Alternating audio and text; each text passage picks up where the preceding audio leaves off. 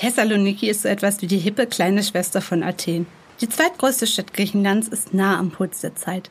Dank mehr als 100.000 Studierenden ist immer etwas los und das Meer liegt direkt vor der Tür. Die Balkanmetropole ist aber auch ein Tor in die Vergangenheit. Zwischen 560 bis 760 nach Christus war die Stadt byzantisch. Die Einflüsse sind bis heute zu spüren.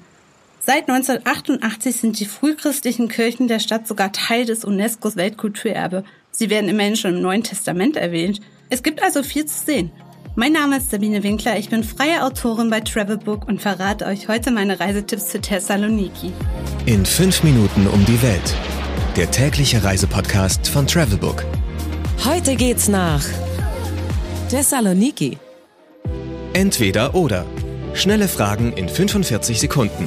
Auto oder öffentliche Verkehrsmittel? Öffis für längere Strecken, aber ganz ehrlich, zu Fuß mit einem E-Roller oder einem Leihrad seid ihr im Zentrum am schnellsten. Pärchen oder Familienurlaub? Thessaloniki ist ein wunderbares Ziel für Verliebte, aber auch für einen Girls Trip oder zwei Freunde auf Reisen. Entspannung oder Abenteuer? Perfekte Balance zwischen Party, Kultur und Entspannen. Wochenendtrip oder ganze Woche? Packt den Weekender voll. Die Stadt lässt sich wunderbar in nur wenigen Tagen erkunden und da der Flughafen nicht weit weg vom Stadtkern ist, verliert ihr nicht viel Zeit bei der Anreise. Kultur oder Party? Beides.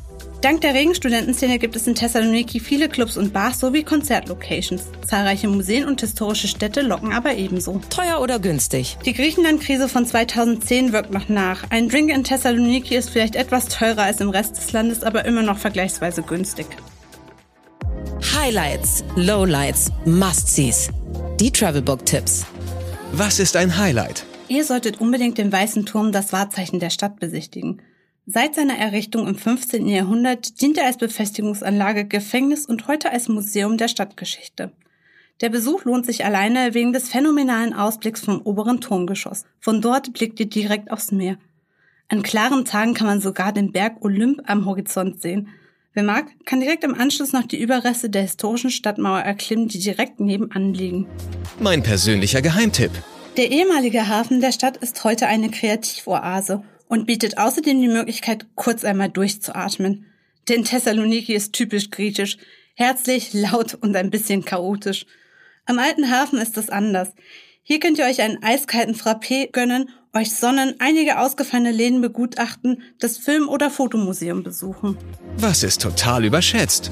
Natürlich ist das Geburtshaus von Mustafa Kemal Atatürk in der Oberstadt, dem Gründer der türkischen Republik, historisch gesehen ein bedeutender Ort. Bis 1912 gehörte die Stadt zum damaligen Osmanischen Reich. So kam es, dass Atatürk auf dem Gebiet des heutigen Griechenlandes im Jahr 1881 geboren wurde. Heute ist hier ein Museum untergebracht, der Eintritt frei, aber viel zu sehen gibt es nicht. Ein Blick auf das schmucke Haus von außen genügt. Geld, Sicherheit, Anreise. Die wichtigsten Service-Tipps für euch. Was macht man am besten, wenn es regnet? Wenn das Wetter im sonnigen Griechenland nicht mitspielt, könnt ihr in Thessaloniki getrost ins Museum gehen. Im Byzantischen Museum könnt ihr locker den halben Tag verbringen. Es ist das modernste Museum der Stadt und zeigt, wie Thessaloniki neben Konstantinopel, dem heutigen Istanbul, das zweite wichtige Zentrum des Byzantischen Reiches wurde. Do's and Don'ts. Wer Thessaloniki besucht, sollte auf keinen Fall die zahlreichen Märkte verpassen. Sie versprühen einen Hauch von Orient. Neben traditionellen Marktständen wie etwa den in der fast 100 Jahren alten Modiano-Markthalle gibt es nicht nur Oliven, Gewürze oder Streetfood, sondern auch den ein oder anderen Trödelschatz zu finden. Ihr seid nur für ein Wochenende in der Stadt? Dann widersteht der Versuchung, einen Ausflug auf die Insel Tassos zu unternehmen. Der Fährhafen liegt weit außerhalb der Stadt, die Überfahrt dauert fast drei Stunden. Dafür gibt es in Thessaloniki selbst einfach viel zu viel zu entdecken. Wer es trotzdem machen will, sollte auf keinen Fall spontan ein Angebot am Hafen annehmen, sondern besser vorab online buchen. So spart ihr jede Menge Geld. Jetzt habe ich gleich wieder Lust, einen Sesamkringel zu verputzen und am Strand von Thessaloniki zu liegen. Das habe ich nämlich nicht erwähnt. Natürlich lässt es sich dort auch wunderbar baden.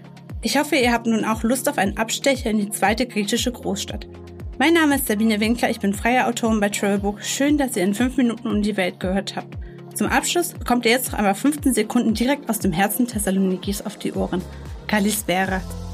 15 Sekunden Auszeit.